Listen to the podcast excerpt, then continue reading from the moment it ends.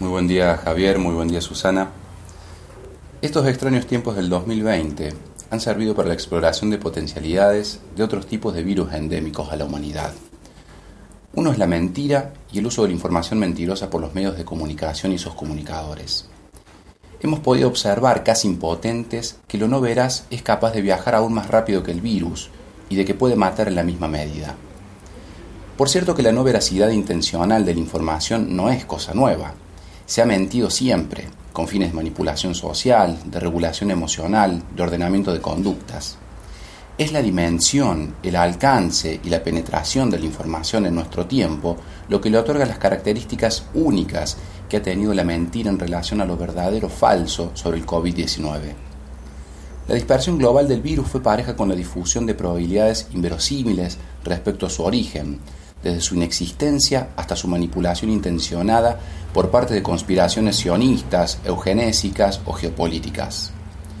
Fueron enunciadas como verdades lo que eran opiniones en redes sociales, repetidas por medios de comunicación extranjeros y locales.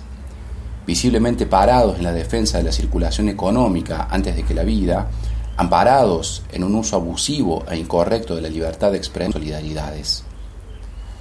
Si, por caso, se analiza el uso de la información que se da en el noticiero central televisivo de nuestra ciudad, allí cualquier cosa puede ser dicha por algunos de sus conductores centrales, sin más certeza que su propia palabra. Desde la seguridad de saberse el medio más influyente de la región, la veracidad ya no es parte central del rigor periodístico de su conducción. La información será lo que ellos digan que sea, en definitiva, una opinión disfrazada de verdad incuestionable. Esto es notorio cuando algún invitado o invitada o información contradice lo que la figura central cree y ha dicho como verdad. Todo lo otro que no sea lo que confirme lo suyo se vuelve mentiroso y su posición, por más errada y sectaria que sea, es defendida como libertad de opinión o la única verdad aceptable. El mayor problema es que con la pandemia lo no veraz se conjugó con la posibilidad de que derive en la muerte, y fue desplegado esto sin reservas éticas de ningún tipo. El uso abusivo de la libertad de expresión puede derivar, en el mismo plano de una cámara, en marchas que repudiaban el uso del barbijo del cuidado social, y esto ante la mirada impávida y dolorosa del personal de salud en la puerta de un hospital, justo en el momento en que sacaban un cuerpo sin vida, víctima del virus ni las muertes de algunos de esos marchantes por COVID fue atenuante para los enseguecidos medios y periodistas que se arrogan defender la libertad de decidir la muerte, muchos de ellos tan provida. ¿Por qué es tan fácil para esos medios? El proceso de producción de conocimiento veraz o de contraste de lo ya tenido por conocido es un acto que suele interpelar la zona de confort del sujeto y su realidad, además de una actitud crítica, como la llamaba Michel Foucault. Esta supone, esta actitud, una incomodidad con el hecho de estar siendo dirigido en un sentido que a simple vista no se alcanza a dimensionar. Pero ¿no sirve este argumento también para nosotros, los que avalamos por caso que el Estado debe intervenir para organizar la salud pública con un criterio ético antes que económico? ¿O que creemos que ninguna vida vale más que otras? Es decir, ¿no nos podrían decir que somos justamente nosotros los que estamos siendo dominados así, pero que no lo estamos advirtiendo? Lo inverosímil es la cuestión, en su, inverosimilitud es absolutamente incomprobable. Esa es su magia y su trampa.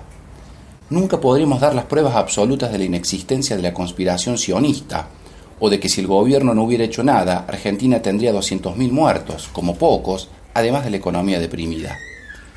Pero tampoco se podrán dar pruebas absolutas respecto a si hay o no marcianos entre nosotros vistiendo trajes humanos, o de si ayer estuve o no tomando mates a la tarde en el patio de mi casa con Manuel Belgrano, o de que Jair Bolsonaro es la persona más idiota del planeta. En el plano de la discusión inverosímil, todo puede ser dicho y avalado, porque no hay necesidad ni demanda de veracidad, solo la creencia en el enunciado o en quien lo enuncia, o ambos. Si la discusión es esa, también es posible afirmar que la pandemia nunca existió, y listo. Si el discurso que no tiene preocupación ni demanda por la veracidad se apropia del terreno de la discusión y de comprobación de los criterios con los que se debe decidir nuestro presente y nuestro futuro, estamos perdidos. La cuestión es qué es lo que ha logrado captar ese discurso que desplaza la argumentación sobre los datos, que son en definitiva lo que está en disputa. Una opción es la poca demanda el que escucha para formar parte de ese club. No hay oposición de argumentos, ni contraprueba, ni humildad en la conclusión, ejes en la democratización del saber. Si no hay demasiado que pensar, ni procesar, ni probar, que no sea una cadena de delirios y narcisismos conjugados por el propio enunciante, la institución de verdades, por más caprichosas que sean, es un resultado lógico. Quienes se dedican a pensar qué significa ser veraz, sostienen que la discusión no puede perder de vista que los hechos están en guerra. La posibilidad de la veracidad es también un acto ético político y lo que este año ha demostrado como parte de la crisis global por el COVID-19 es el trabajo sin descanso de múltiples fuerzas por hacer imposible el ejercicio democrático de ese acto.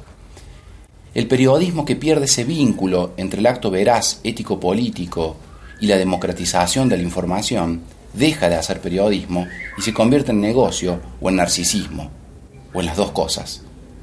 Entrar en esa guerra por los hechos, con la veracidad a la saga, es la lucha político-democrática más grande en la actualidad.